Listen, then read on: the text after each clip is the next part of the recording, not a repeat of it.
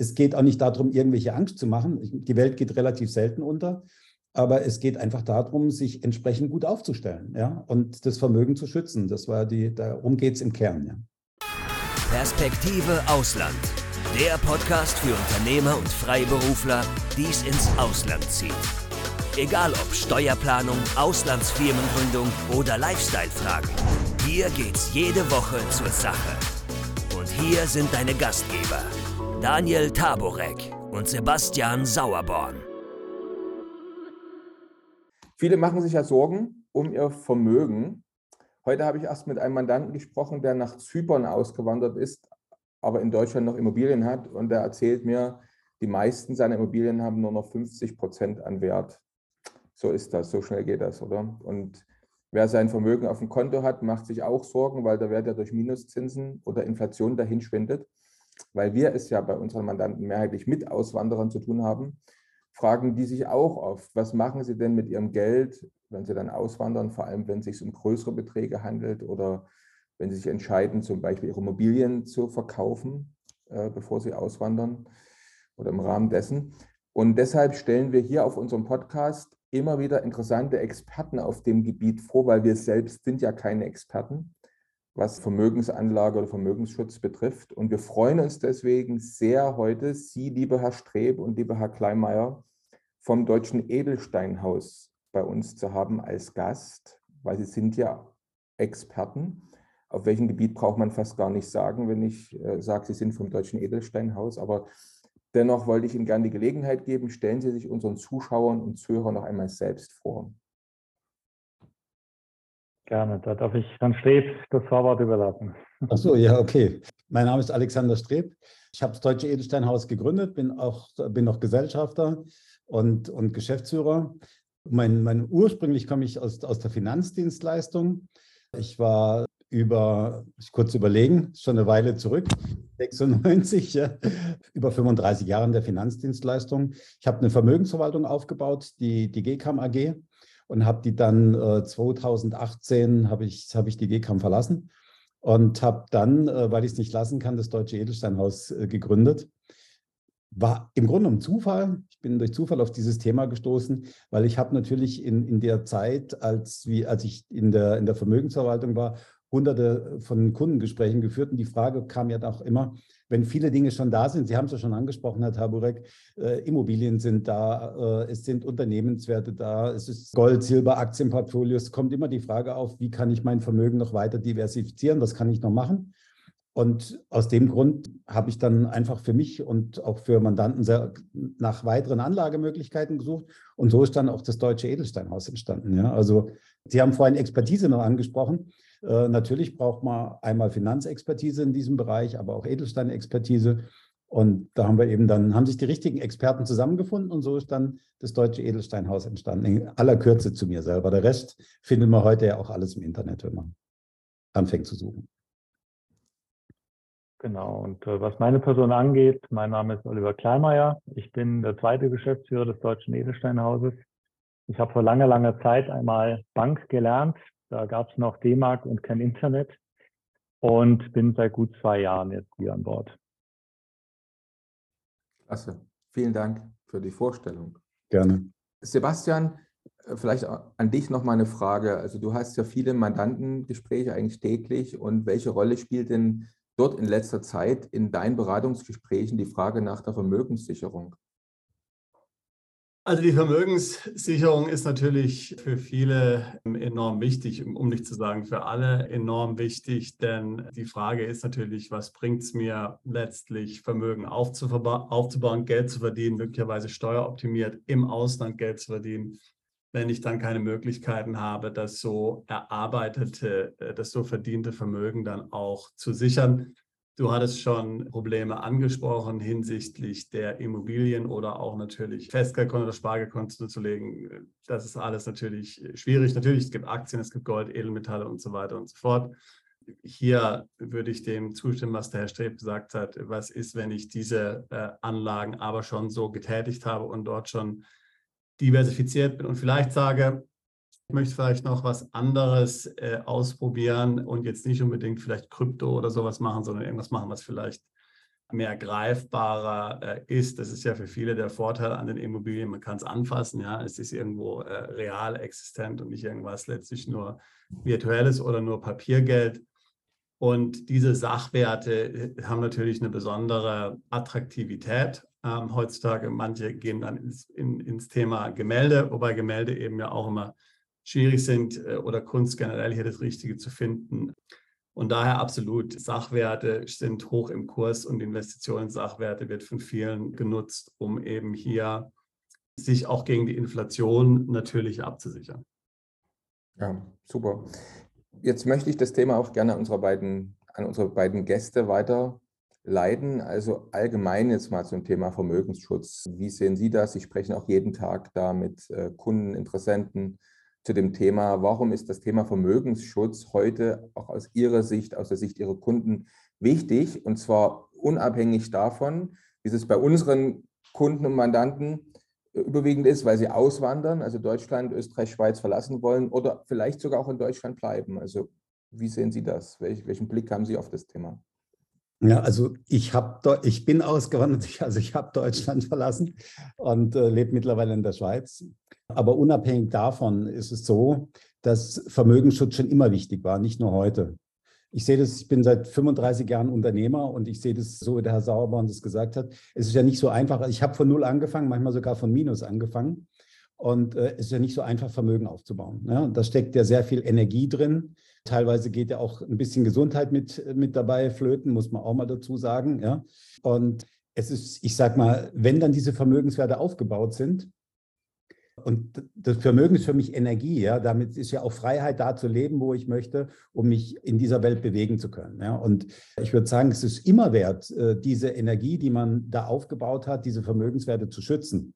Das ist nicht nur heute so, sondern ich würde sagen, es ist immer so, dass man, dass man darauf aufpassen muss, weil es ist schwierig, sie zu bekommen.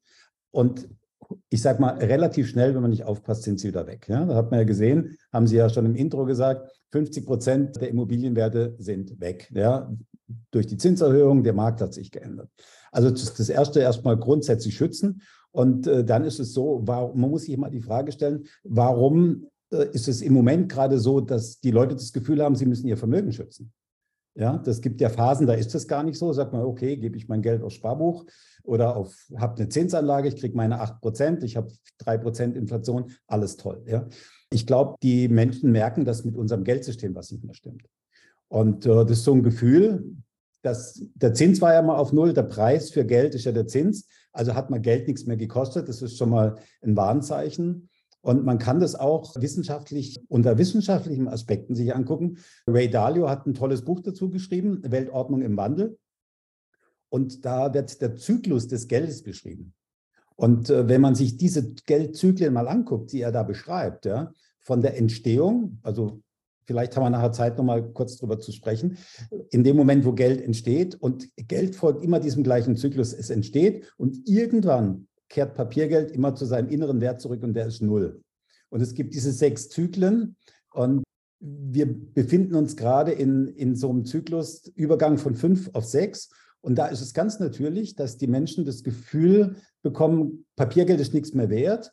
Und dann setzt im Grunde äh, in dieser Phase die Flucht ein, um dieses wertlose Papiergeld so schnell wie möglich auch noch in Sachwerte umtauschen zu können. Und da stehen wir heute.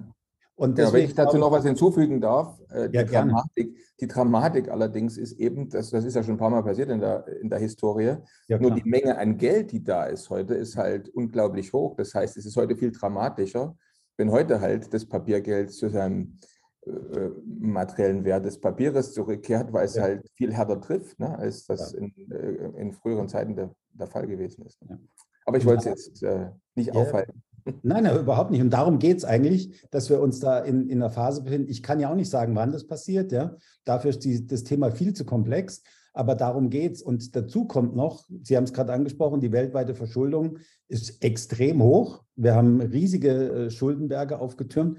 Und der Staat wird natürlich teilweise auch übergriffig. Wenn Sie in Versicherungen reingucken, Paragraph 314 VVG, da kann ein Versicherer äh, auf, im Grunde genommen in der Krisenfall auf ihre Vermögenswerte zugreifen und sie kriegen nichts mehr raus. Ja? Wir haben das Lastenausgleichsgesetz, da kann man auf Immobilien zugreifen, ist diskutiert worden im Bundestag. Wir haben das Sanierungsabwicklungsgesetz. Die Bank kann im Krisenfall, systemrelevante Banken, auf ihre Vermögenswerte zugreifen. Sie, haben, sie kriegen ihr Geld nicht mehr. Also ich könnte das jetzt noch um sechs, sieben Positionen erweitern, die Aufzählung. Es geht auch nicht darum, irgendwelche Angst zu machen. Die Welt geht relativ selten unter. Aber es geht einfach darum, sich entsprechend gut aufzustellen ja, und das Vermögen zu schützen. Das war die, darum geht es im Kern. Ja. Genau, und wenn ich den Punkt vielleicht gerade auch noch aufgreifen darf, das hat er wunderbar der Strebe eben schon ausgeführt. Auch meine Meinung ist, dass genau an dieser Stelle in diesen Zeiten funktionieren vor allem sogenannte Schuldpapiere ja nicht mehr wirklich oder bergen ein steigendes Risiko. Also konkret das Papiergeld kehrt letztlich immer auf seinen inneren Wert, nämlich null zurück, wie eben der Streb auch schon ausgeführt hat, ist historisch ja auch so belegt. Denken Sie auch nur an irgendwelche Kapitallebensversicherungen der letzten Jahre, wo ja die Versicherer immer weiter von ihren ursprünglichen Ertragsversprechen oder Prognosen zurückrudern mussten oder revidieren mussten.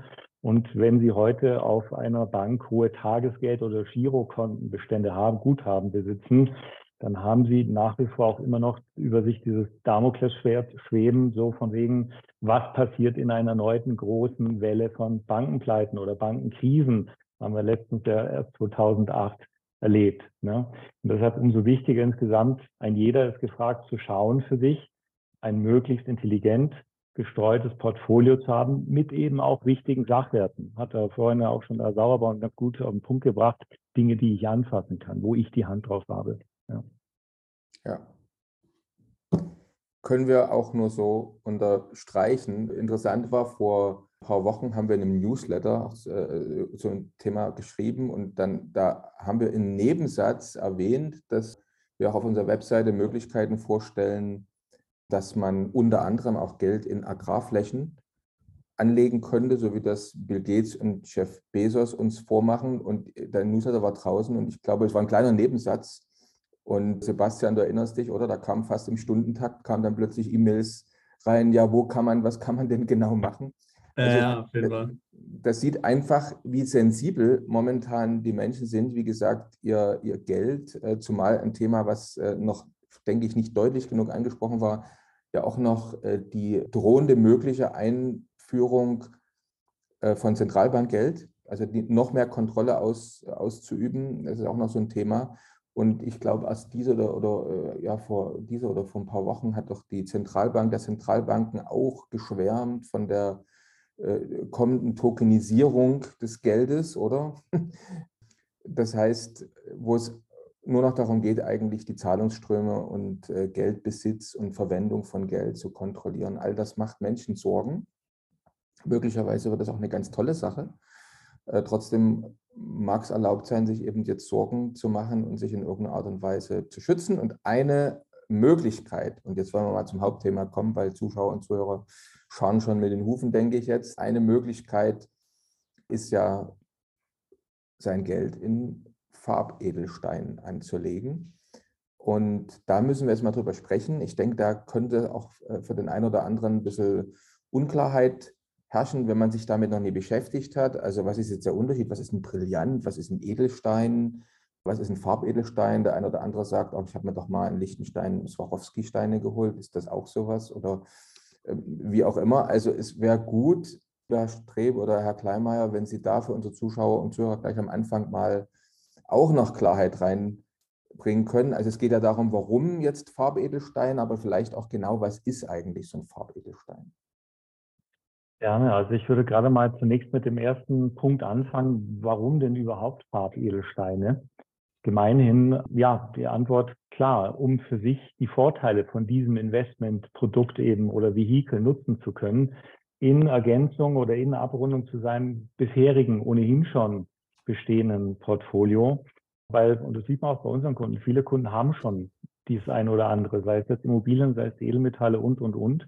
Und da gegenübergestellt eben die Farbedelsteine, deren Vorteile zur Ergänzung sind eben, Sie haben hier als wichtigstes, haben wir eben gerade gehabt, einen Sachwert, wo Sie wortwörtlich die Hand drauf haben. In diesen Zeiten ein großer Vorteil meiner Meinung nach.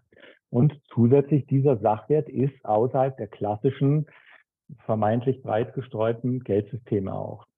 Und der weitere Vorteil ist, Sie haben hier eine hohe Mobilität mit diesem Sachwert.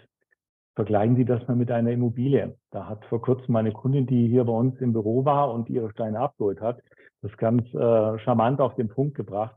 Sie hat gesagt, naja, jetzt habe ich dann zum Glück auch meine Immobilie für die Handtasche. Genau das ist es. Und ähm, sie verdichten natürlich ihr Vermögen durch so eine Art der Geldanlage auf engstem Raum. Ich war da vor kurzem mal bei einem Edelmetallhändler, der hat einen großen sage ich mal, ja, Sicherheitsapparat, äh, wo er diese Dinge lagert für sich. Also es war ein Lagerraum, wahnsinnig gesichert mit allem Möglichen. Und in diesem Lagerraum habe ich gesehen, da waren palettenweise von Barren an Gold und Silber eben gelagert. Und ich habe ihn dann mal gefragt, ja gut, was ungefähr liegt denn jetzt hier? Also in Euro Wert umgerechnet. Und dann habe ich gesagt, naja, also in diesem Raum so ungefähr 100.000 Euro. Und wenn ich das mal kurz darf, ich blende mal schnell hier mal ein, ein Bild ich werde es auch gerne beschreiben an die Zuhörer, die das jetzt nicht sehen können, ähm, um das mal zu verdeutlichen, was ich denn damit auch meine an dieser Stelle mit dem Verdichten des Vermögens auf engstem Raum. Wir haben jetzt hier drei Steine vor sich liegen. Das linke ist ein blauer Stein, das ist ein Saphir tatsächlich.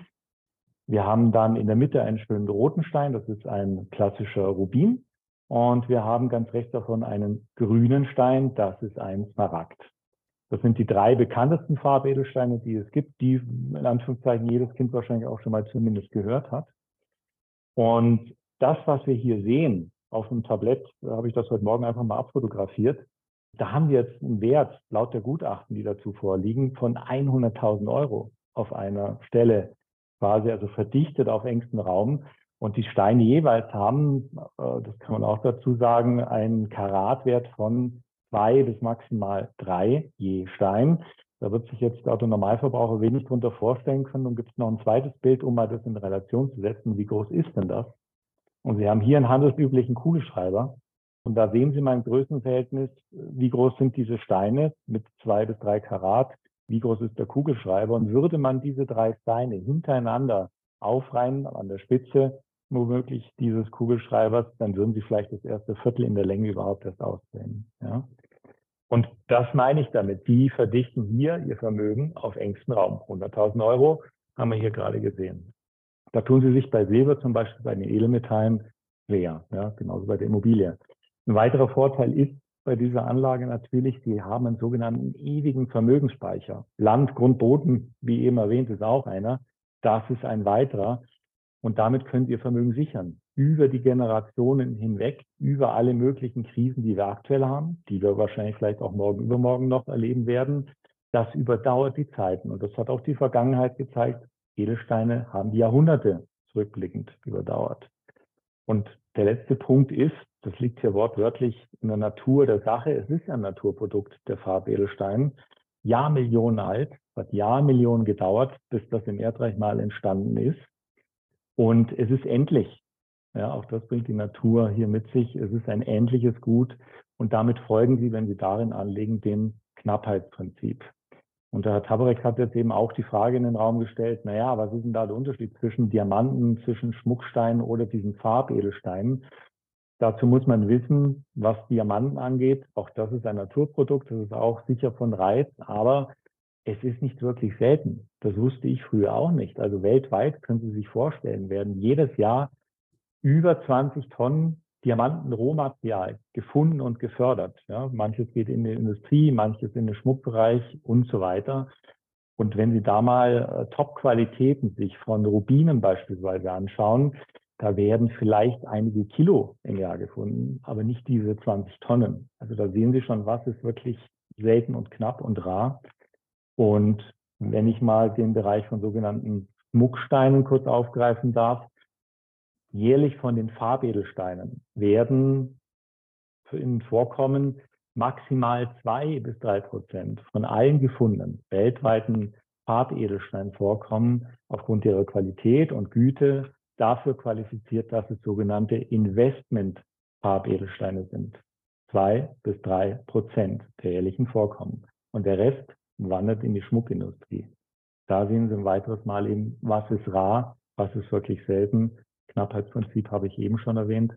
Und über all die Dinge haben wir uns im Deutschen Edelsteinhaus schon sehr früh, bereits bei der Firmengründung, Gedanken gemacht. Und das führte dann im Ergebnis dazu, dass wir eben ein Portfolio definiert haben und insgesamt den Top 12 in Fest- und Farbedelsteinen, die wir für geeignet halten. Es gibt da draußen noch eine Reihe mehr und die Top 12 davon haben wir eben mal in dieser Reihe bestimmt. Und das sind diese Portfoliosteine, die wir dem Kunden auch so zur Auswahl anbieten, wo wir auch dann auf Wunsch gerne für den Kunden individuell sein Portfolio dort zusammenstellen. Herr Kleinmeier, können Sie es vielleicht noch ein bisschen illustrieren? Wie muss ich mir das vorstellen? Wo werden diese Steine gefördert? Wie, wie funktioniert es? Gibt es da ethische Probleme möglicherweise über Diamanten? Also wie muss man sich das so plastisch vorstellen konkret? Wie kommen die jetzt von dort, wo sie gefördert werden, dann zu Ihnen ins Haus und von dort an den Kunden? Ja, die Frage ist berechtigt. Immer wenn man natürlich von Edelstein, Diamanten und so weiter spricht, kommt dieser Gedanke auf. Da kommen Bilder im Kopf von jedem von uns. Es geistert ja auch immer wieder mal in den Köpfen der Menschen der Begriff der sogenannten Blutdiamanten herum. Und genau darauf, denke ich, zieht auch Ihre Frage ab, Herr Sauerborn. Wichtig, unser Anspruch für uns als Firma und natürlich auch für den Kunden am Ende. Wir handeln ausschließlich mit sogenannten ethischen reinen oder einwandfreien und auch konfliktfreien Steinen. Das heißt, bereits schon im Herkunftsland, egal wo auf dem Globus wir einkaufen, hängt auch immer ein bisschen von der Art der jeweiligen Steine, die wir suchen, ab. Manche finden Sie in der Ecke des Globus, andere wiederum in der. Aber der Grundsatz ist immer derselbe. Und zwar sagen wir, unser Lieferant, das heißt die Minen, die Schleifereien, alle Partner vor Ort müssen diese Kriterien ganz klar erfüllen.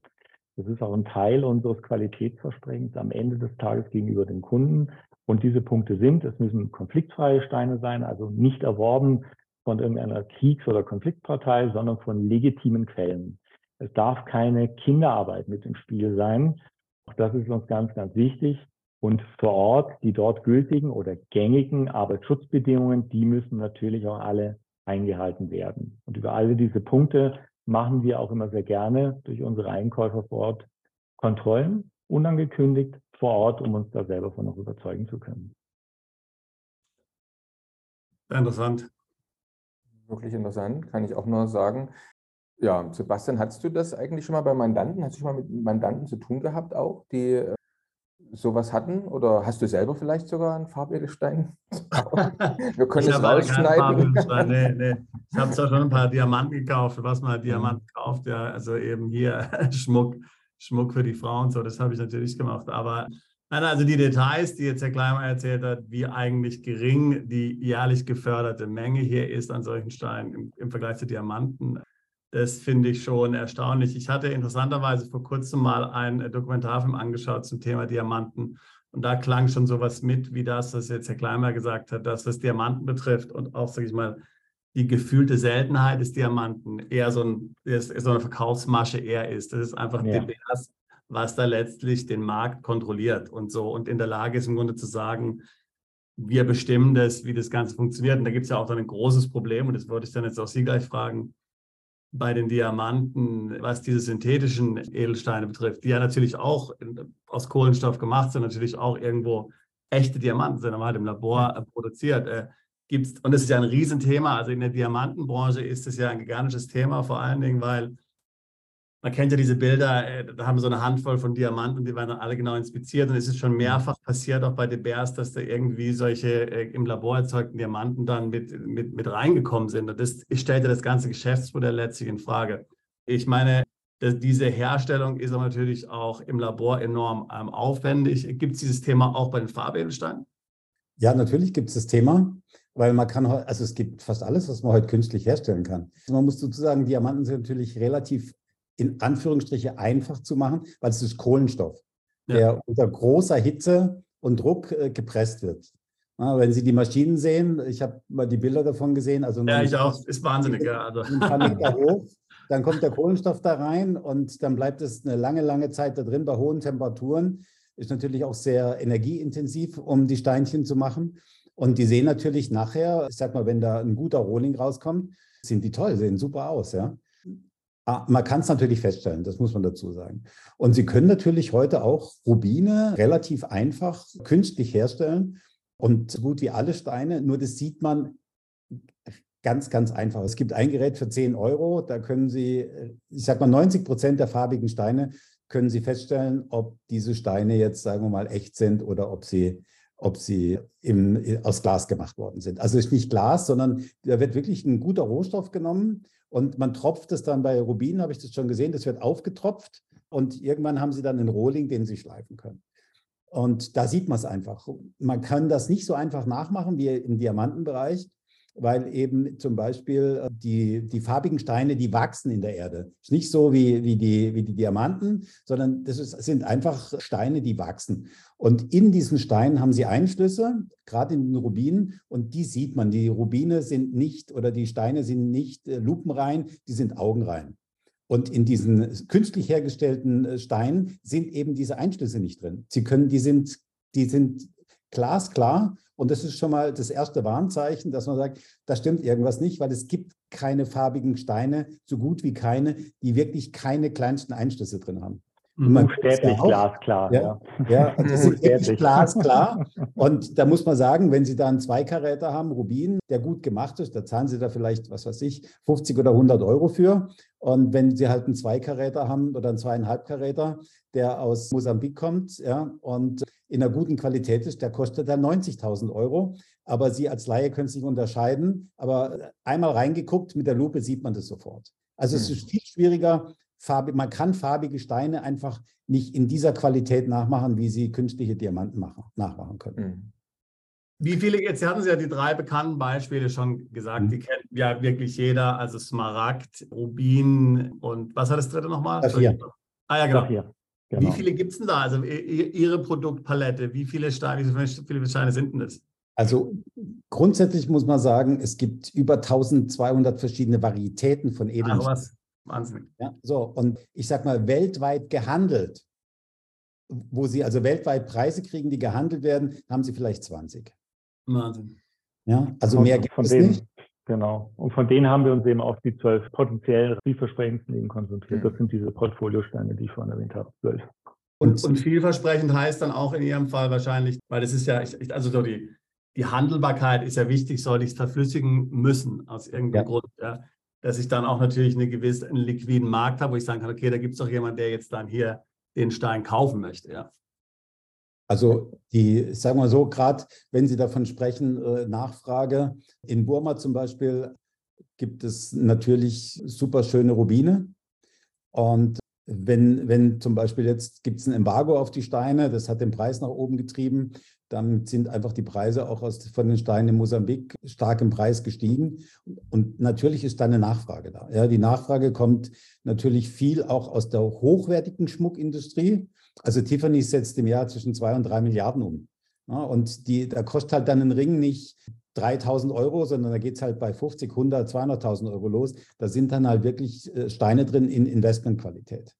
Ja, die, die sich, sagen wir mal, ein normaler vielleicht jetzt nicht ich sage mal, die sich nicht jeder traut anzuziehen, sagen wir mal so, weil wenn er runterfällt, kann er auch kaputt gehen. Ja? Mhm. Also da schon aus, aus dem hochwertigen Bereich gibt es Nachfrage und natürlich gibt es einen Handel für, für Rubine, Saphire, Smaragde und auch für andere Steine, die eben weltweit gehandelt werden, weil sie auch weltweit Preise kriegen.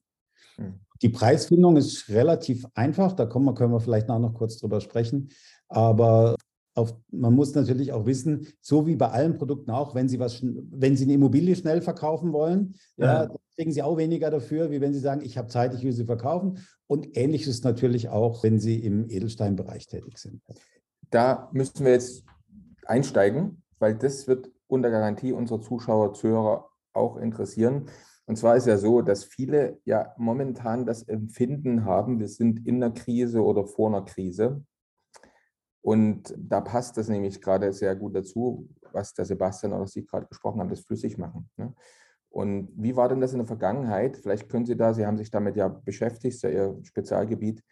Also wenn sich jetzt jemand Sorgen macht, ich kaufe das und dann, das ist ja immer so ein Argument von den Silbermünzen und Goldmünzenverkäufern, dass sie sagen, also leg dein Geld für Zeiten der Krise, äh, kleine, kleine Silberbarren, kleine Goldbarren, also die kleinen, dünnen oder Münzen an, weil möglicherweise kannst du, wenn es mal keinen Strom mehr gibt oder wenn das mit dem Bargeld plötzlich inflationär da, äh, davon galoppiert, kannst du damit dann bezahlen. Generell, wenn Sie zurückblicken, Sie haben das ja bestimmt untersucht, wie, wie war denn das in so Krisenzeiten? Jemand hatte jetzt sein Geld in Edelstein, Farbedelstein angelegt. Nützt das in der Krise was oder muss man dann warten, bis wieder alles sich beruhigt hat und wieder vorbei ist? Ja, also das muss man schon differenziert betrachten, ja, äh, Herr Taborek, für mich auf jeden Fall. Also grundsätzlich, wenn man, sagen wir mal, sein Geld diversifiziert anlegt, jedes Produkt hat Vor- und jedes Produkt hat Nachteile.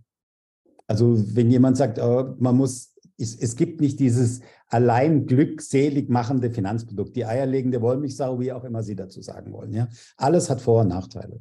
So, und im Grunde geht es im ersten Schritt darum, ein breit gestreutes Portfolio zu machen und die Produkte für deine Lebenssituation eben so zu wählen, dass sich die Vor- und die Nachteile einigermaßen ausgleichen. Sie wissen ja nie, wo irgendwo ein Einschlag kommt. Ja? Habe ich mich zu 100 Prozent auf Immobilien konzentriert in einer bestimmten Stadt, habe ich jetzt ein Problem. Ja? Habe ich Silber gekauft und der Silberpreis fällt runter auf 12, habe ich auch ein Problem, weil ich nur noch die Hälfte Vermögenswerte habe. Also man weiß das heute nicht, deswegen geht es erstmal um Diversifizierung. Und die Frage stellt sich für mich nicht, ob ich jetzt lieber Silbermünzen kaufe oder ob ich jetzt einen Edelstein kaufe oder Gold kaufe, sondern es geht wirklich darum, äh, Silbermünzen zu haben und gleichzeitig aber auch andere möglich Speichermöglichkeiten für meine Vermögenswerte. Das ist eigentlich der springende Punkt. Ja, natürlich können Sie mit, ich habe auch Silbermünzen. Natürlich, die sind im Schnitt irgendwo heute, so eine Unze liegt irgendwo bei, bei 22 Euro. Und natürlich kann ich damit bezahlen. Ja? Wenn ich einen Krügerrand habe, der liegt, glaube ich, heute irgendwo bei 17, 1800 Euro, da kann ich jetzt nicht in den Laden gehen und sagen, ich gebe dir mal meinen Krügerrand, ich hätte gern vielleicht ein Kilo Kartoffeln dafür, wenn es keinen Strom mehr gibt. Also da könnte der, der Bäcker sagen, freut sich dann. Ja. Der, der, der, Kartoffelhändler hat sich natürlich gefreut. Dann, ja. Du kannst morgen nochmal kommen, ich lege dir nochmal einen Sack auf die Seite. Ja? Also ja. ja da habe ich dann lieber Silbermünzen. Also es stellt sich immer die Frage, wann brauche ich was? Und wenn Sie jetzt mal 2008 äh, angeguckt haben, äh, an sich anschauen, als die Finanzkrise war. Und da sind alle Vermögenswerte gefallen. Also in der Krise wird das Thema gespielt, alles ist nichts mehr wert. Da sind ja, da waren ja Staatsanleihen teilweise mit fast null eingepreist. Ja? Und da sind die ganzen Anleihenpreise, alles ist in den Keller gegangen, auch Gold und Silber. Warum? Ja, müssten wir ja denken, wir haben die Krise, Gold und Silber steigt. Das war aber nicht so. Ja, weil alle haben versucht, ihre Vermögenswerte zu liquidieren, um ihre Verluste auszugleichen an vielen Stellen. Also an so einer Ecke fallen wirklich erstmal alle Vermögenspreise. Und dann wird es auch schwierig, bestimmte Dinge zu verkaufen. Auch in der Immobilienkrise, wenn eben nicht genug Käufer da sind, haben sie auch Probleme, ihre Immobilie zu verkaufen. Und genauso ist es mit Edelsteinen auch. Also sie werden in der Krise nicht die, die Spitzenpreise für Steine kriegen. Ja? Aber eins ist klar, wenn Sie jetzt auf der einen Seite Edelsteine sehen und auf der anderen Seite haben Sie Papiergeld, was vielleicht jeden Tag 10 Prozent verliert, dann haben Sie einfach einen Wert in der Hand, der, auch wenn das Papiergeld auf Null geht, seinen Wert behalten hat. So, und um das geht es einfach, eine gute Diversifikation hinzukriegen und es so zu streuen, dass ich und in bestimmten Be Bedingungen eben Vermögenswerte habe, auf die ich zugreifen kann. Ja, so, und das ist die Frage, wann kann ich was wieder verkaufen? Und äh, wenn Sie heute Edelsteine verkaufen wollen, bei, bei uns, wenn Sie es über das Deutsche Edelsteinhaus machen, wir haben ein ähnliches Prinzip für uns gemacht, äh, dass wir einen Markt haben für unsere Kunden äh, und diese Edelsteine eben wieder vermitteln. Und wir, haben, äh, wir machen das in einem Bereich von, ich sag mal, ähnlich wie An- und Verkauf von Silber. Ja, in diesen Bereichen bewegt sich das. Wir haben gerade heute, war eine Kunde bei uns im Büro, die hat aus welchen Gründen auch immer ihre, ihre Steine wieder verkauft. Wir haben das bei uns in unsere Kunden reingegeben. Wer möchte die Steine kaufen? Diesmal ging es sehr schnell. Die waren innerhalb von einem Tag, haben wir für zwei Steine zwei neue Käufer gehabt. Manchmal dauert es aber auch acht Wochen. Ja? Also das ist ganz unterschiedlich. Und unsere, ich sag mal, unsere Kunden, unsere Community wächst. Und je größer das, die, die Gemeinschaft wird, desto einfacher kann, kann man jetzt zum Beispiel übers Deutsche Edelsteinhaus ankaufen und verkaufen. Aber selbstverständlich können Sie die Steine, wenn sie in einer guten Qualität sind, auch an ein Auktionshaus geben. Ja, Sie brauchen halt dann eine Mindestgröße. Wir sagen 15.000 Euro. Darunter ist es für uns Schmuck. Dann, sonst ist es auch für Auktionshäuser uninteressant, so Steine wieder in eine Auktion reinzupacken. Ja, zu jetzt eBay zum Beispiel die Kunden, von der, von der, von der Sie jetzt gerade eben gesprochen haben, oder, oder, oder generell Ihre Kunden, wenn die jetzt über ihren, ihre, ich sage jetzt mal, über ihre, mhm. äh, da über ihre Plattform äh, verkaufen, machen die da in der Regel Gewinn oder, oder, oder wie, wie sieht es aus? Naja, es kommt immer darauf an, auf Gewinn im, im Verhältnis zu welchem Zeitraum. Ja, ist klar. Ja. ja also gut, Sie haben es schon gesagt, mir schon natürlich, wenn ich jetzt hier wenn also ich Zeit habe aus irgendeinem Grund, dass ich, das, dass ich das schnell loswerden will, ist natürlich klar, dann ist natürlich hier die, der Preis äh, nicht so gut, ja, wenn ich jetzt Zeit habe, auf den richtigen Käufer zu warten. Ja. Also einmal ja, natürlich, Herr Sauborn. Und da war es jetzt eben so, äh, wenn wir da in die Beratung reingehen, Investment Edelsteine, Anlagezeitraum, ich sage mal mindestens fünf Jahre, sechs Jahre, zehn Jahre oder länger. Ja? Und wir empfehlen das dann auch, dass wir sagen, Edelsteine kaufen ja, aber trotzdem Liquidität bewahren. Dass man eben nicht in diese Zwangssituation kommt. Ja? Und deswegen auch Diversifizierung. In dem Fall war es einfach so, ich sage das jetzt so, die Kundin hat diese Steine kein halbes Jahr gehabt. Dann hat sie sich aus irgendeinem Grund umentschieden. Sie weiß das auch, weil es sollte langfristig angelegt sein. Und äh, die hat jetzt keinen Gewinn gemacht. Weil nach einem halben Jahr lohnt es sich nicht, ein neues Wertgutachten zu machen für die Steine. Ja? Wenn aber jemand, sagen wir mal, die Steine jetzt mal äh, zehn Jahre hat und wir machen, einen, und ich sage, nach drei, vier, fünf Jahren ist es angebracht, ein neues Wertgutachten zu machen. Das ist auch überhaupt kein Problem. Äh, da unterstützen wir auch dabei. Und dann geht es um den Preis, der, der nach dem neuen Wertgutachten festgestellt wurde. Ja. Und im Schnitt kann ich sagen, dass sich der Einzelhandelswiederbeschaffungspreis, also der Preis, zu dem die Steine gehandelt werden, die haben sich, wenn man das ganze Portfolio betrachtet, sagen wir im Schnitt zwischen, zwischen 4 und 6 Prozent bewegt pro Jahr. Und damit haben sie einfach einen guten Inflationsausgleich. Und manche Steine machen dann unter bestimmten Situationen einfach auch Preissprünge. Ja, es gibt Steine, da wird halt eine Mine geschlossen. Das war beim, das war in Brasilien so, bei Paraiba-Turmalin, die Mine war zu, die Preise haben sich verdoppelt. Jetzt kommen die Steine aus Afrika, ja, aber die Preise sind nicht wieder runtergegangen, sondern die Preise sind gleich geblieben, ja, weil es eben diese Qualitäten jetzt da nicht mehr bekommt. Und die Qualitäten von der geschlossenen Mine, die können Sie fast nicht kaufen, weil sie extrem teuer geworden sind. Genau, und ich kann muss aber eben nochmal sagen, also gut, das ist ja natürlich nicht so wie gesagt, bei Gold, wo es dann fixierten Goldpreis gibt, sondern letztlich hier ist es halt wie bei anderen Sachwerten auch, das richtet sich halt nach der Marktsituation, nach der Nachfrage, nach, dem, nach der Förderung, nach Problemen bei der Förderung, die Sie jetzt gerade eben beschrieben haben. Ja. Also das heißt, es ist natürlich immer Bedarf da, aber es kann dann eben auch Veränderungen im Preis geben. Ja. Naja, sagen wir mal so, die Preisfindung selber, das ist ein, das ist ein wichtiges Thema. Äh, wenn Sie jetzt zum Beispiel ins Internet gehen, ja, da finden Sie einen Rubin mit zwei Karat, der wird Ihnen da angeboten für 1000 Euro. Da steht dann unten drunter unverbindliche Preisempfehlung. Daneben stehen, finden Sie den gleich, also der Stein sieht ja gleich aus, Bilder sind ja, das Internet ist ja geduldig, da kostet eben der Stein 30.000 Euro. Da steht dann auch drunter unverbindliche Preisempfehlung. Und nebendran haben Sie vielleicht einen, da steht, da steht dann 60.000 Euro dran.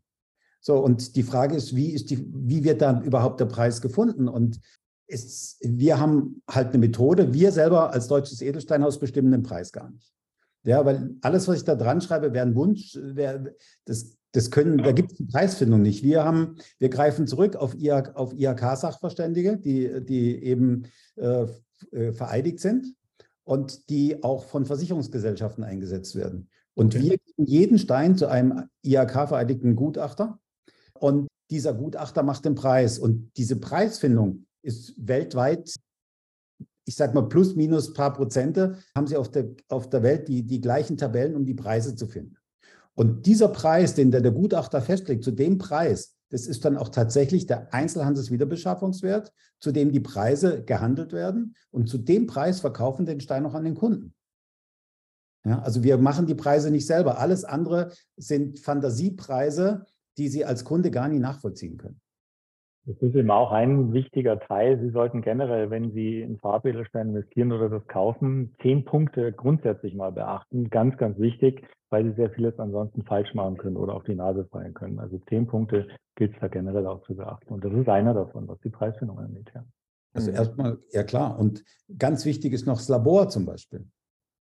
Ja, aber vielleicht könntest du mal was auch zum Thema Labor ja, sagen. Gerne. Also jetzt wissen wir den Preis, wie der eben ausgeführt hat, wird von unabhängiger externer Stelle, nämlich diesem IHK, Sachverständigen, der öffentlich gestellt und auch noch vereidigt ist, muss man sich ja auch mal auf der Zunge zergehen lassen. Also das ist jemand, der darf auch von Gericht angerufen werden, darf Gutachten schreiben bei irgendwelchen staatsanwaltschaftlichen Ermittlungen, bei Erbschaftsgeschichten, die geklärt werden müssen. Also das ist nicht irgendwer. Das müssen sie erstmal schaffen, diese Expertise zu erlangen. Das wird dort eben gemacht. Also Thema Preis ist ein Punkt. Der zweite Punkt von diesen zehn Punkten ist natürlich die Echtheit Wir hatten vorhin von Glassteinen, von Repliken, von Synthesen gesprochen. Sie als Laie werden, behaupte ich mal, es überhaupt nicht äh, zwei Steine nebeneinander feststellen können, wer ist der echte, was ist der falsche oder sind beide gar falsch. Also die Echtheit ist ein großes Thema. Und da arbeiten wir eben mit externen, auch wieder unabhängigen Laboren zusammen, den renommiertesten, die es gibt in diesem Bereich. Gibt nicht viele davon in Europa. Wir haben das Glück, in Deutschland eines davon zu haben. Das ist die Deutsche Stiftung Edelsteinforschung, die DSEF, sitzt in Ida Oberstein. Das ist ja die Traditionsstadt äh, seit Jahrhunderten, wenn es um Thema Farbedelsteine geht in Deutschland. Und die gibt es seit den 70er Jahren. Und äh, wir schicken jeden Stein im Original dorthin per Werttransport. Und dort wird in diesem Labor äh, von den entsprechenden Fachleuten mit sehr, sehr aufwendigen Geräten die Echtheit geprüft. Ist der Stein echt? Und der zweite Punkt, der dort, und auch das ist wichtig für den Anleger, getestet wird, ist, ist es ein natürlicher, nämlich unbehandelter Farbedelstein. Wir haben vorhin von Schmucksteinen gesprochen. Die Schmuckindustrie möchte, dass diese Schätze schön aussehen und fängt deshalb an, bei manchen Steinen diese künstlich zu erhitzen, zu bestrahlen oder andere Dinge. Schön fürs Auge, schlecht für den Investor, weil das würde den Wert dieses Steins ruinieren. Und deshalb verkaufen wir ausschließlich Farbedelsteine, die unbehandelt, die natürlich sind. Und diese zwei Punkte, Echtheit, Unbehandeltheit, das verifiziert dieses unabhängige Labor. Darüber gibt es ein Gutachten und so kriegt jeder Kunde auf schwarz auf weiß dieses Gutachten auch zusammen mit seinem Stein mit. Das zum Thema Echtheit noch. Also ich bekomme, wenn ich jetzt bei Ihnen einen Stein kaufe oder mehrere Steine, zu jedem einzelnen Stein eigentlich zwei Dokumente mindestens, so wie ich verstanden habe. Das eine wäre von dem IHK, das Sachverständigen, Gutachter, die Preisschätzung und das zweite mhm. wäre dann von dem Labor letztendlich noch. Genau, richtig. Damit haben Sie schon mal sehr viel Sicherheit für sich als Anleger oder als Käufer drin. Erstens mal Echtheit, Unbehandeltheit, gemologisches Gutachten heißt das auch, Nummer eins. Und Nummer zwei, das sogenannte Wertgutachten, also wie viel in Euro ist denn der Stein wert? Und weil es eben ein öffentlich bestellter und vereidigter IHK-Sachverständiger ist, macht er das unabhängig. Also nicht wir geben irgendwelche Preise vor, sondern er von neutraler Instanz sagt, was ist der oder die Steine wert. Beide Dokumente kriegen Sie im Original, hat urkundlichen Charakter jeweils. Jetzt habe ich noch was Drittes dazu gelernt von ja. Herrn Streb. Das wäre also dann das nächste. Wenn ich also jetzt Besitzer von Farbedelstein bin, würde ich dann möglicherweise äh, in bestimmten Zeitabständen, vielleicht alle fünf Jahre, wenn ich das möchte, ein erneutes äh, Wertgutachten machen und weiß dann jetzt nach fünf Jahren oder nach zehn Jahren, nach 15 Jahren, haben die Steine, die ich habe, folgenden Wert. Und das würde mir dann halt helfen, wenn ich dann irgendwann in Ruhe, also wir sind uns einig, Farbölstein ist nichts für den Aufgeregten, eher was für den unaufgeregten Vermögenssicherer oder, oder Anleger. Der Wert erhalten will, genau. genau, ne, also Wert speichern, mhm. wie man auch mal so genau. schön sagt. Mhm. Und ich weiß halt dann, also alle, alle fünf Jahre prüfe ich mal, was habe ich denn da eigentlich da. Ist ja bei einer Immobilie ähnlich, ne? mehr oder weniger. Da ja. muss man ab und zu mal genau. den Wert nochmal neu Richtig. Äh, anschauen. Okay, genau. Sebastian, äh, entschuldige bitte, du hattest auch noch. Kein Problem, kein Problem. Äh, jeder, der ja schon mal äh, für, die, für die Dame des Herzens einen Diamanten gekauft hat, sei es ein Verlobungsring oder, oder in, in, für ein anderes Schmuckstück, weiß ja, dass es bei Diamanten diese vier Kriterien gibt, die den Wert bestimmen, nämlich Schliff, Farbe, Reinheit und das Karatgewicht. Und das, man weiß ja dann, wenn man sich damit beschäftigt hat, dass das schon eine richtige Wissenschaft in sich ist und auch kompliziert ja. ist. Und dann, dann ist der gelber der Diamant, dann ist er weniger wert, obwohl er mehr Karat hat und so weiter und so fort. Muss ich mich als Käufer von solchen Farbedelsteinen auch hier in diese vielleicht komplexe Materie einarbeiten, die ja auch verwirrend sein kann? Welche Unterstützung bieten Sie da? Wie muss ich mir das vorstellen? Also wenn Sie Freude daran haben, ist natürlich jeder herzlich eingeladen, tiefer in diese Materie einzusteigen, sich Fachliteratur zu besorgen oder sich vielleicht auch zum Gemologen ausbilden zu lassen. Kann man ja offiziell, ist ein Beruf, kann man studieren. Nein, aber drum sind wir da. Wir bieten ja die Edelstein-Expertise. Wir organisieren alles von der Befundung, den Laboren, was wir eben erwähnt haben, die Gutachten, die erstellt werden und ausgehändigt werden, das machen alles wir.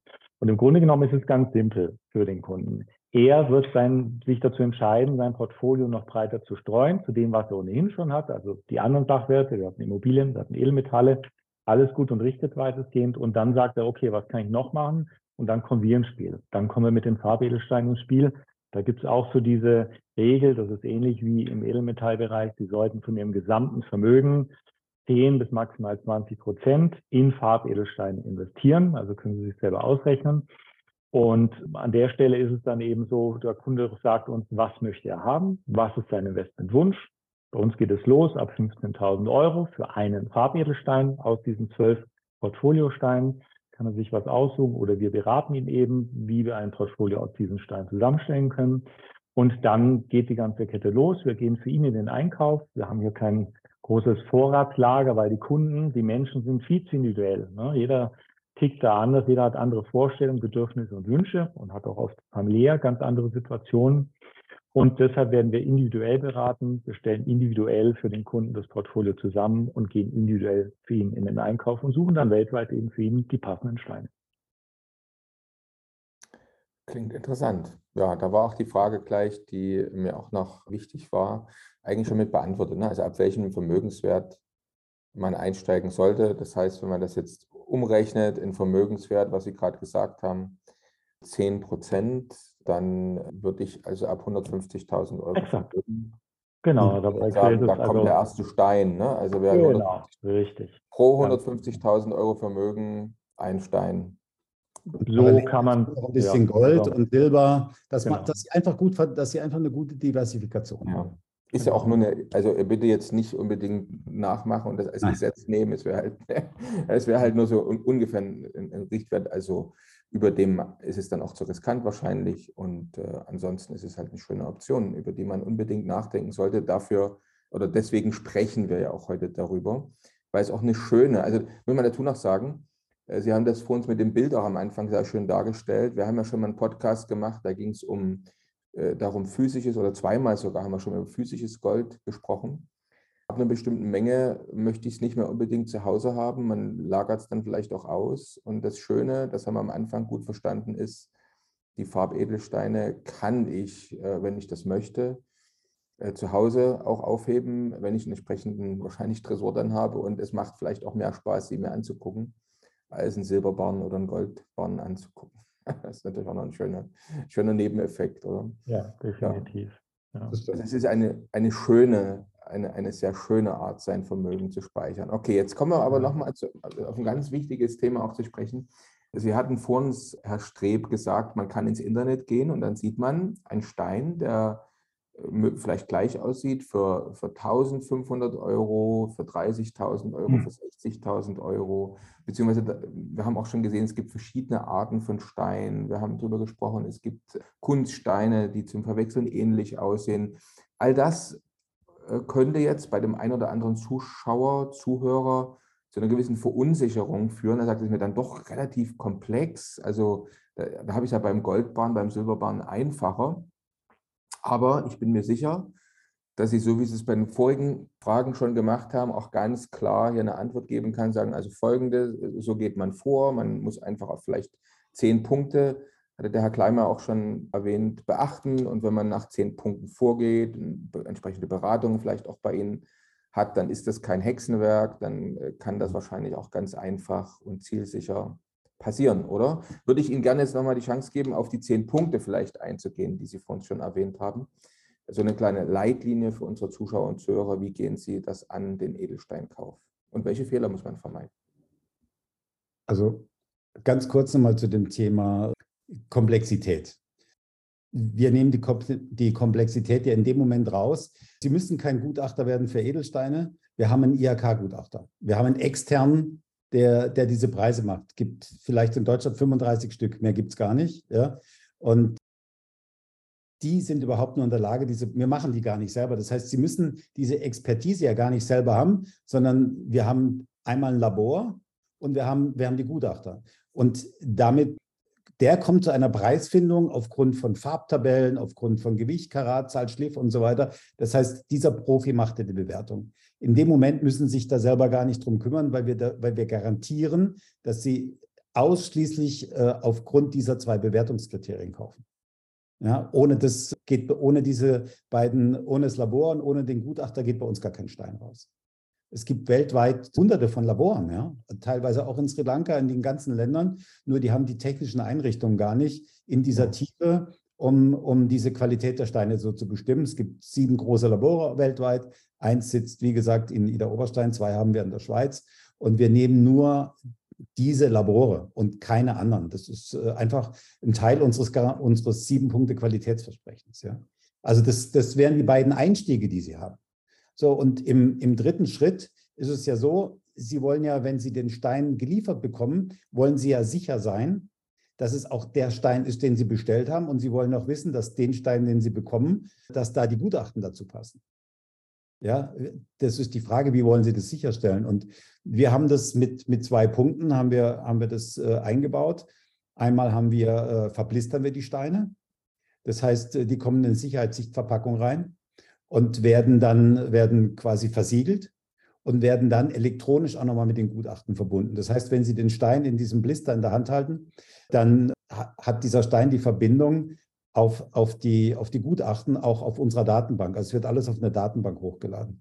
Das funktioniert dann, ja, da sehen Sie das zum Beispiel, Herr Kleinmeier hat es mal eingeblendet. Darauf können Sie das sehen. Es gibt diese Edelsteine, oben haben Sie, die, haben Sie eben ganz genau die Angaben zum Stein. Dann kommt diese Edelstein-ID und unten drunter ist die Gutachtennummer und die Befundnummer.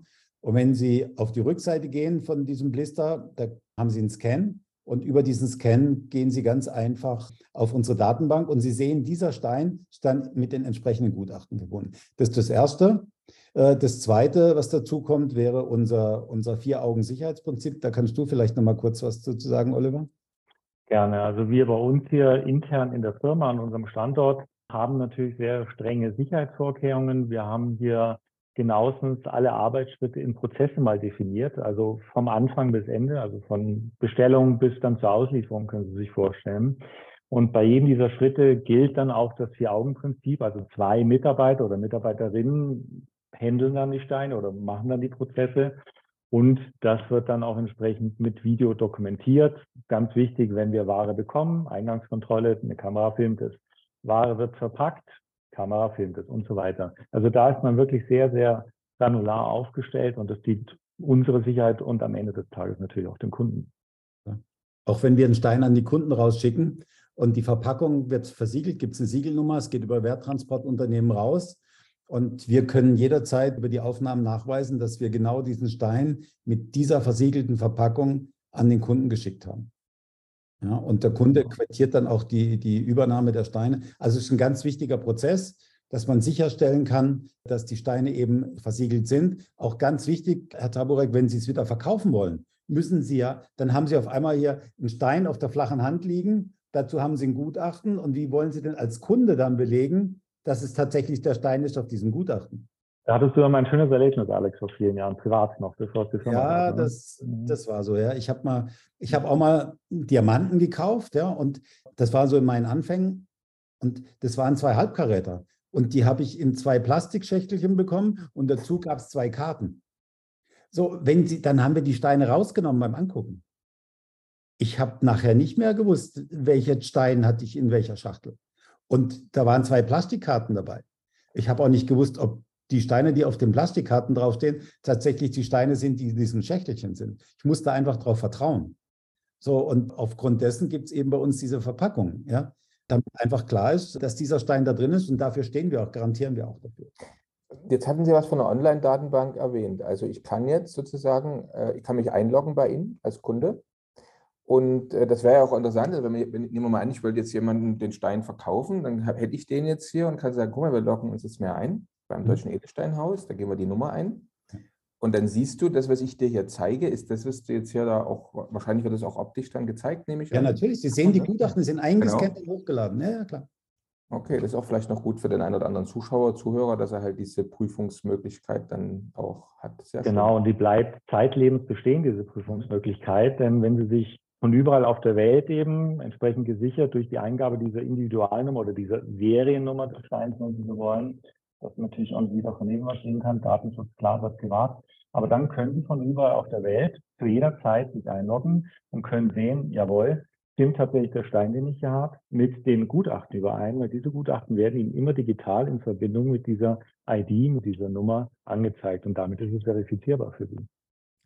Sie, Sie können auch, wenn Sie die Nummer, wenn Sie haben ja die Nummer vom Labor, Also mhm. die, die Gutachtennummer, Sie können jederzeit bei der Deutschen Stiftung Edelsteinforschung anrufen, können die, Nummer, können die Nummer abfragen und fragen, ob die die Gutachten dazu gemacht haben. Dann werden Sie, dann werden Sie die Bestätigung kriegen, die Gutachten sind, mhm. die Gutachten haben wir gefertigt. Sie können auch beim Gutachter anrufen, ob er die Gutachten gemacht hat. Also ist alles sehr, sehr transparent, ja, sodass Sie sicher sein können, dass Sie Top-Edelsteine in einer super Qualität kriegen und auch, auch noch den Stein geliefert bekommen haben, den Sie bestellt haben. Ne? Klasse. Jetzt stelle ich mir so vor, vielleicht noch nicht bei einem Stein, aber wenn wir jetzt so äh, uns jemanden vorstellen, der jetzt eine ganze Reihe von Steinen kauft, und jetzt hat er zwar den Vorteil, wie Sie vorhin so schön ausgeführt haben, ich kann den im Beutelchen theoretisch mitnehmen. Mhm. Genauso kann ich es auch in meinem Tresor zu Hause legen, aber dem einen oder anderen mag das schlaflose Nächte bereiten. A, von mir aus als auf Weltreise und hat da zu Hause in seinem Tresor äh, davon großen Vermögenswert, da seine Steinchen liegen, beziehungsweise noch schlimmer als im, so schön wie das ist, ne, aber mobil im Beutelchen mit. Und deswegen kommt dann immer wieder die Frage, äh, was gibt es denn für einen Service, eventuell das auch irgendwo einzulagern? Und beim Einlagern äh, gibt es ja zwei Dinge. Einmal in Verwahrung zu geben oder zu nehmen, einfach damit ich besser schlafen kann und sie nicht halt mit mir führen muss. Und auf der anderen Seite natürlich gibt es immer das, die Frage nach dem Zollfreilager ist, spielt es überhaupt eine Rolle? Das wären so zwei Fragen noch, vielleicht, die mir wichtig wären. Absolut. Also grundsätzlich, Sie haben die zwei Möglichkeiten. Entweder Sie haben es unmittelbar bei sich im Besitz, ja, also sei es jetzt zu Hause oder auch immer, Sie bekommen es per Werttransport nach Hause geliefert oder an die Adresse, wo Sie wünschen. Oder, Alex, das kannst du die Alternative auch gerne auswählen, wenn Sie das eben nicht wollen als Kunde, dann gibt es ja den Plan B. Also das war auch für mich, als wir angefangen haben, war das für mich wichtig, dass ich sage, wir brauchen ein, ein Zollfreilager, wo wir sowas einlagern können. Ich habe mir das in Deutschland mal angeguckt, das kam für mich nicht in Frage. Und war natürlich dann, haben wir einmal Liechtenstein angeguckt, sind so die, die üblichen Verdächtigen auch in der Schweiz. Und wir haben, wir lagern im Moment in, äh, im Zollfreilager ein. Wir waren in Liechtenstein, wir haben jetzt eine neue Location, äh, wo, wir, wo wir umziehen nach Zürich, ja, äh, in den Zollfreilager. Ähm, das ist ein, ein, ein Top-Unternehmen, haben wir uns angeguckt vor, vor ein paar Wochen. Und ein Werttransportunternehmen, die für die großen Banken in, in der Schweiz die Werttransporte übernehmen und die auch zum Beispiel aus den Scheideanstalten in, im Tessin gibt es sehr, also in Südtirol sind große Scheideanstalten im Bereich Gold und Silber, das wusste ich auch nicht. Und die machen die Werttransporte dort und transportieren für die Banken eben Gold und sind international unterwegs, haben, haben Flugzeuge für den Werttransport, haben super Zollfreilager in Zürich und da lagern wir unsere Steine. Wichtig ist, da sind sie natürlich versichert. Bei der Einlieferung gilt Vier-Augen-Prinzip, es wird alles gefilmt, auch bei der Auslieferung, weil in dem Moment, wo die Steine reingehen, übernehmen die ja das Risiko des, des Verlustes des Steins ja, das, oder der Steine. Und da haben Sie eine perfekte Möglichkeit. Und dadurch, dass Sie im Zollfreilager lagert, Sie haben eine Umsatzsteuer auf den Edelstein, äh, in Deutschland diese 19 Prozent. Und wenn klar ist, die Edelsteine gehen in ein Zollfreilager, dann werden, werden, wird erstmal diese 19 Prozent nicht fällig. Ja? Sie können sie dann im Zollfreilager lagern, die Steine. Sie können sie jederzeit rausholen. Man kann sie von dort aber auch weltweit verschicken. Ja? Und wenn Sie sagen, so, ich möchte jetzt meine Steine, aber weil ich jetzt nach Dubai gezogen bin oder ich bin in die Schweiz gezogen, ja, von Deutschland, dann können Sie auch sagen, so, jetzt, ich lebe jetzt in der Schweiz und ich möchte jetzt meine Steine abholen, dann zahlen Sie halt dann nicht mehr die 19 Prozent, weil Sie jetzt in der Schweiz leben, sondern Sie zahlen die 7,7, also die, 9, die 19 Prozent nicht mehr, sondern Sie zahlen die 7,7, weil Sie jetzt in der Schweiz leben. Also Sie zahlen dann die Umsatzsteuer in dem Land, in dem Sie letztendlich die Steine ausliefern lassen. Mhm. Eine Frage jetzt nochmal hier. Es gibt ja doch beim Thema Gold immer wieder mal Restriktionen. Mittlerweile kann ich ja Gold nur noch anonym letztlich kaufen, verkaufen bei knapp 2000 Euro. Ich denke mal, die, also in Bar, äh, diese Einschränkung wird es ja bei den Diamanten wahrscheinlich nicht geben oder bei den Farbedelsteinen nicht geben, oder? Nein, wir haben keine Einschränkungen. Wir haben ja auch kein lizenziertes Finanzgeschäft in dem Sinn sondern wir handeln eine klassische Ware. Wenn Sie das, wenn Sie das einschränken wollten, müssten Sie ja jeden Schmuckverkauf kontrollieren. Ja. Ja, bei jedem Juwelier, das ist so gut wie unmöglich sauber. Und das geht einfach nicht. Und von daher, äh, wir machen, wir nehmen zwar kein Bargeld, ja, aber auch das wird Ihnen heute nichts mehr nützen. Wenn ich heute Bargeld annehme, dann habe ich diesen KYC-Prozess, Know Your Customer, muss ich auch alles abschreiben. Ja, das stimmt, ja. Klar. Und äh, von daher, wir nehmen das Geld vom Konto, ob das jetzt aus dem Ausland kommt oder aus Deutschland, egal woher aus der Welt, ist uns egal. Es muss von einem Konto kommen und damit haben wir natürlich eine gewisse Transparenz. aber wir sind nicht verpflichtet, jetzt irgendwelche Meldungen an irgendwelche Ämter abzugeben. Machen wir auch nicht. Es gibt auch keine Höchstgrenzen, äh, sauber, was Sie gerade erwähnt haben, gibt es bei Farbedelsteinen äh, glücklicherweise nicht. Und klar, ähm, hat Herr Streber eben gesagt, es ist nur bargeldlose Zahlung, also per Banküberweisung an unser Geschäftsgirokonto, unsere Hausbank möglich. Ähm, dann bekommen Sie eines Tages natürlich Ihre Steine ausgeliefert und ja, dann sind Sie frei damit zu tun, was Sie für richtig halten. Ja. Okay. Vielleicht noch ein wichtiger Faktor äh, im Edelsteingeschäft. Bei uns ist auch so, Sie, Sie, Sie bestellen einen Stein und Sie zahlen ja vorab. Und von daher äh, ist ja natürlich vielleicht bei dem einen oder anderen sagen, okay, jetzt äh, kaufe ich hier einen Stein für 100.000 Euro, überweise an das deutsche Edelsteinhaus 100.000 Euro, wer weiß, ob ich diesen Stein überhaupt jemals sehe. Ja? Und da ich aus der Vermögensverwaltung komme und für mich natürlich wichtig ist, sag mal, eine hohe Sicherheit für die Kunden da ist, haben wir auch eine Treuhandabwicklung installiert. Das heißt, wir haben einen klassischen Treuhänder, einen Wirtschaftsprüfer in Berlin, der macht uns die Treuhandabwicklung. Und in dem Fall ist es so, dass Sie als Kunde überweisen den Kaufpreis nicht an uns, sondern Sie überweisen ihn an einen Treuhänder. Der Treuhänder gibt uns 35 Prozent der Kaufpreissumme frei als Anzahlung. Wir kaufen den Stein ein und der kontrolliert auch. Der kontrolliert dann, ist das IHK-Gutachten da, ist das Labor da, ja, ist es der Stein, den Sie bestellt haben.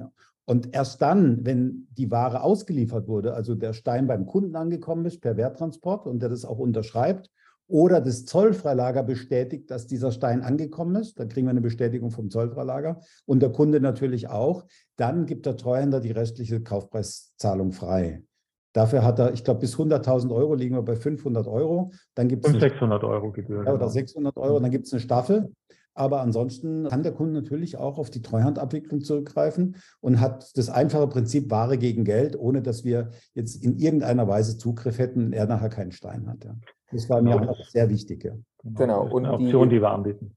Sehr gut. Die, wie kann man sich denn jetzt den Kauf und Entscheidungsprozess vorstellen? Sie haben gesagt, Sie machen immer eine individuelle Beratung für die Kunden. Ja. Äh, der, die meisten Steine werden oder viel, vielfach werden sie individuell für den Kunden beschafft. Äh, wie kann ich mir das vorstellen? Komme ich da zu Ihnen oder läuft das jetzt über Zoom oder Teams im Internet? Also wenn sich jetzt jemand interessiert und auf Sie zukommen will, wie geht das jetzt denn so vor sich? Kann man sich das vorstellen? Mal, einfach eine Beratung buchen. Ja, also wir haben, wir haben angestellte Berater, ja, die Frau Haufler macht einmal die Beratung, dann mache ich die Beratung, der Herr Kleinmeier macht Beratung, die Frau Peters macht Beratung bei uns und wir machen das per Telefon. Mittlerweile und sprechen mit den Kunden. Oder, das können Sie auch machen, Sie dürfen uns gerne besuchen in Wangen, kommt mittlerweile auch immer mehr vor. Viele Kunden holen auch ihre Steine mittlerweile bei uns ab. Absolut, ja. ja und wollen, das, wollen dann den Stein sehen, auch vielleicht mal, bevor er ins, er ins Treuhand, ins Zollfreilager geht. Ja. Aber relativ einfach, wir machen die telefonische Beratung und da ist eben wichtig, wie gesagt, bei uns gibt es keinen Kaufzwang oder keinen Druck. Wir sind, natürlich wollen wir, muss jeder, brauchen wir ein Geschäft, um von diesen Dingen zu leben. Aber Sie als Kunde haben, unsere Berater haben jetzt keinen Provisionsdruck, dass sie irgendwas verkaufen müssten. Das war mir wichtig. Ja. Und äh, dann gibt es eben die Beratung. Ich denke, in der Beratung ist wichtig, dass man Finanzwissen mit Edelsteinwissen koppelt. Es bringt Ihnen ja nichts, wenn Sie sagen, jetzt kaufe ich mal einen schönen Stein und es wird, Sie werden nicht darauf hingewiesen, dass Sie vielleicht äh, maximal 10, 15 Prozent von Ihrem Portfolio investieren sollen. Man fragt Sie nicht, wie sind Sie, also wenn ich die Beratung mache, ich frage dann natürlich auch, wie sind Sie grundsätzlich aufgestellt. Ja? Und äh, versuche eben den Leuten klarzumachen, Edelsteine sind eine gute Diversifizierung im Portfolio, aber nicht eine, eine Lösung, um, um all meine, um all meine, meine Vermögenswerte da reinzugeben. Da sind oft, sag mal, diverse Vorstellungen, Vorstellungen bei den Kunden da und da gehen wir eben darauf ein, dass wir eben wirklich auch, wir machen keine Finanzberatung, aber wir klären wirklich ab, dass es zum Portfolio passt. Dann gehen wir in die Edelsteine rein, erklären, welches Portfolio in Frage kommt. Da geht es eben auch darum, äh, mache ich jetzt mal eine Einstiegsinvestition, ich probiere es jetzt mal aus, mal gucken, wie wir arbeiten und will ich dann vielleicht weitere Steine kaufen. Dann würde ich einen anderen Stein empfehlen, wie wenn jemand nur sagt, ich kaufe jetzt einen Stein und mehr kommt bei mir nicht in Frage. Dann kommt es auch da, kommt es oft darauf an, dass man sagt, manche, viele Menschen kaufen auch Steine und sagen, ich habe vier Kinder und ich möchte die mal an vier Kinder weitergeben. Ja, dann brauchen sie eine andere Zusammensetzung wie jemand, der sagt, ich brauche sie nur für mich alleine. Oder manche Menschen gehen da rein und sagen, also in fünf Jahren oder in sechs Jahren, brauche ich zumindest mal das Geld aus einem Stein wieder zurück. Ja? Also auf die Dinge muss man einfach eingehen, damit es wirklich ein Portfolio ist, was zur Situation passt. Und danach ist es relativ einfach. Wir suchen da mit Ihnen zusammen die Steine aus und dann geben Sie bei uns eine, per E-Mail eine Bestellung ab, eine, eine, eine, Aufforderung zur Bestellabgabe kriegen Sie von uns, schicken Sie uns zurück, einfach per E-Mail und dann kriegen Sie von uns eine Rechnung, entweder über Treuhänder oder direkt und dann geht der Prozess los. Und während dem Kaufprozess, es dauert ja auch, ich sag mal, im Moment, Oliver, acht bis zehn Wochen, Acht bis zehn Wochen, genau. Manchmal haben wir Glück, da können wir das ein bisschen beschleunigen. Wenn es dem Kunden wichtig ist, dann geben wir unser Bestes, selbstverständlich, aber ungefähr so grob sollte man rechnen, ja. Die Steine liegen alleine äh, zwei bis drei Wochen im Labor, bis wir sie wiederkriegen, genau. ja. So, und dann gehen sie zum Gutachter, alles geht mit Werttransport, das dauert einfach. Und in der Zeit kriegen für uns regelmäßig Post. Also wir bestätigen natürlich Geldeingang. Wir sagen Ihnen, Ihr Stein ist jetzt angekommen. Wir sagen Ihnen, der Stein liegt jetzt im Labor. Wir der liegt beim Gutachter, der ist jetzt da zur Verpackung. Also wir kommunizieren mit dem Kunden, um einfach in dieser Zeit zu sagen, was wir tun. Ja, weil wir haben entsprechend viel Geld bekommen und dann schulden wir natürlich auch die Information, wo steht sein Auftrag heute. Das ist uns ganz wichtig. Und äh, wenn es nicht reicht, Sie können uns jederzeit anrufen. Und bei uns arbeiten noch Menschen. Wir haben keinen Roboter, wo Sie draufdrücken müssen, bis Sie da ankommen, wo Sie hinwollen, sondern äh, wir haben ganz normale Geschäftszeiten. Da sind äh, die Menschen da und die antworten Ihnen dann auch. Klasse. Ja, wir sind jetzt eigentlich auch fast am Ende angekommen. Unsere, äh, nicht nur unserer Zeit, sondern auch unserer, unserer Themengebiete. Aber sehr, sehr interessant, muss ich sagen. Äh, am Ende sprechen wir gerne nochmal über die Zukunftsaussichten, wie Sie das selber einschätzen. Wo geht es hin? Wie geht es weiter sozusagen? Also wie schätzen Sie jetzt, also nicht die Zukunft der Welt sozusagen, da könnte man jetzt ja äh, stundenlang drüber Das wird den Rahmen sprengen, glaube ich. Jetzt, ja. Suchen uns einen Puzzleteil davon aus. Äh, genau, also wir wollen jetzt mal den Fokus auf das Thema ja. Äh, Vermögenssicherung durch Farbedelsteine betrachten. Mhm. Vielleicht jeder von Ihnen noch mal so ein Schlussplädoyer. Ja, also meinerseits würde ich sagen wollen, ja, ich würde gerade anfangen wollen, also wichtig oder das sehen wir alle. Also jeder, der mit wachsamem Geist äh, durch den Tag geht, ähm, haben wir eigentlich auch schon gesprochen.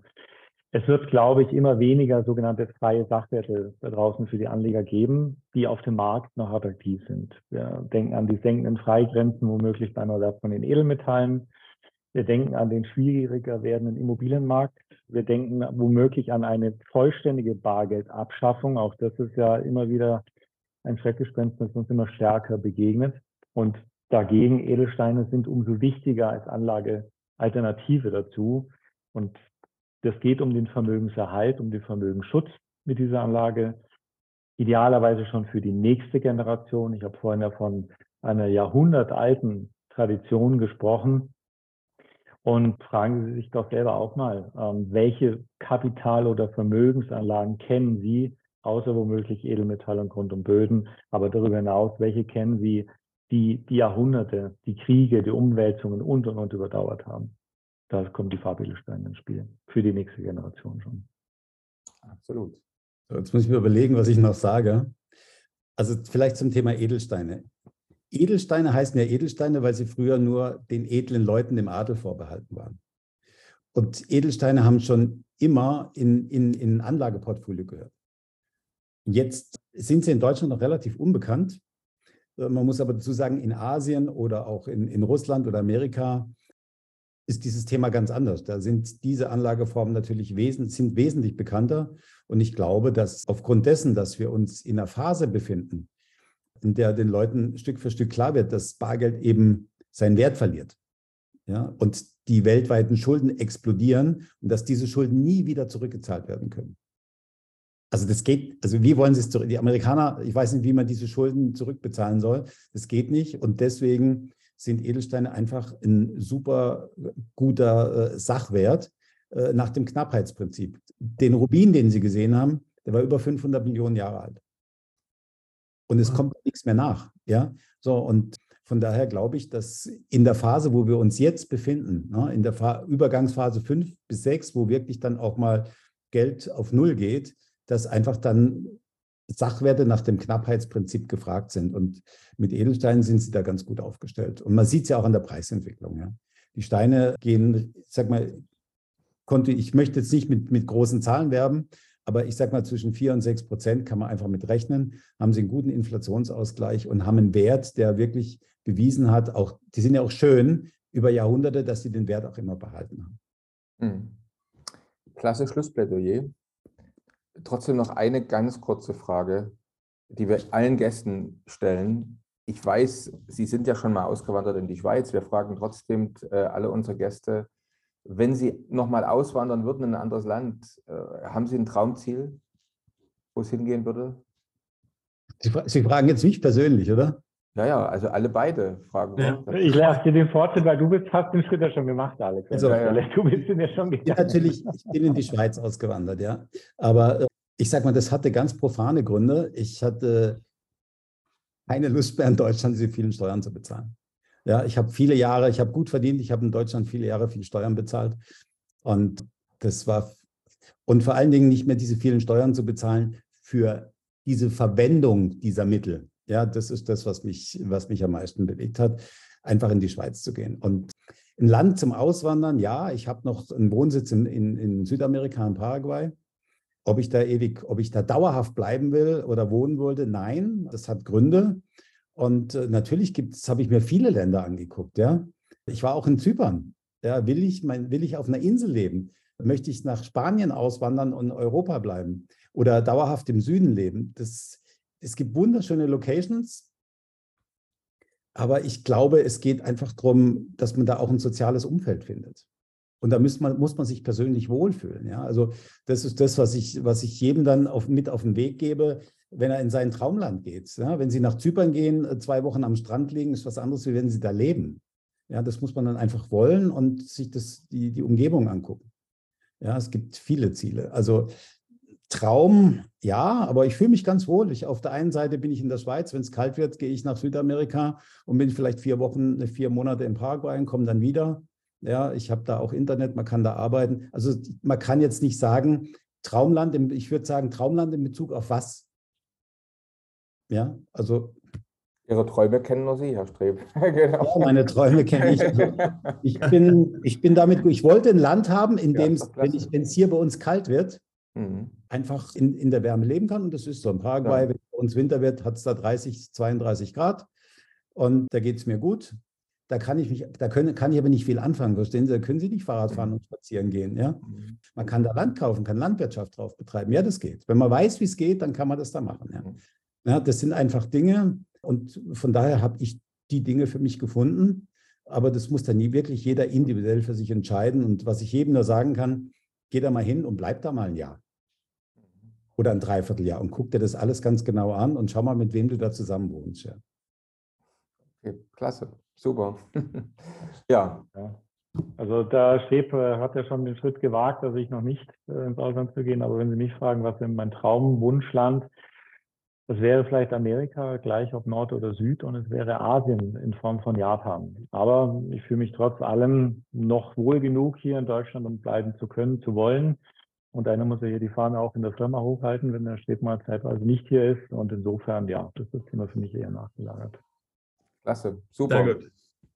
Vielen herzlichen Dank, kann ich nur sagen. Also wir haben viel dazugelernt, es war sehr, sehr interessant. Man hat wirklich gemerkt, dass Sie da die Experten auf dem Gebiet sind und so soll es ja auch sein. Deswegen wollten wir das gerne für unsere Zuschauer und Zuhörer alles Sie selbst hier erzählen lassen. Vielen herzlichen Dank, kann ich nur sagen, für die Zeit. Und Danke. Danke Ihnen. Danke. Zeit, dass wir hier miteinander sprechen durften. Herzlichen Bleiben Dank. Sie fröhlich. Ne? Genau. Das bleibe ich, auf jeden Fall. Machen wir. auf jeden Fall. So ist es. Danke wieder.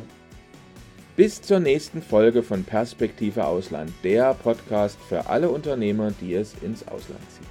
Übrigens, wenn ihr keins unserer interessanten Videos mehr verpassen wollt, dann klickt doch jetzt gleich auf den Abonnieren-Button und auf die Glocke.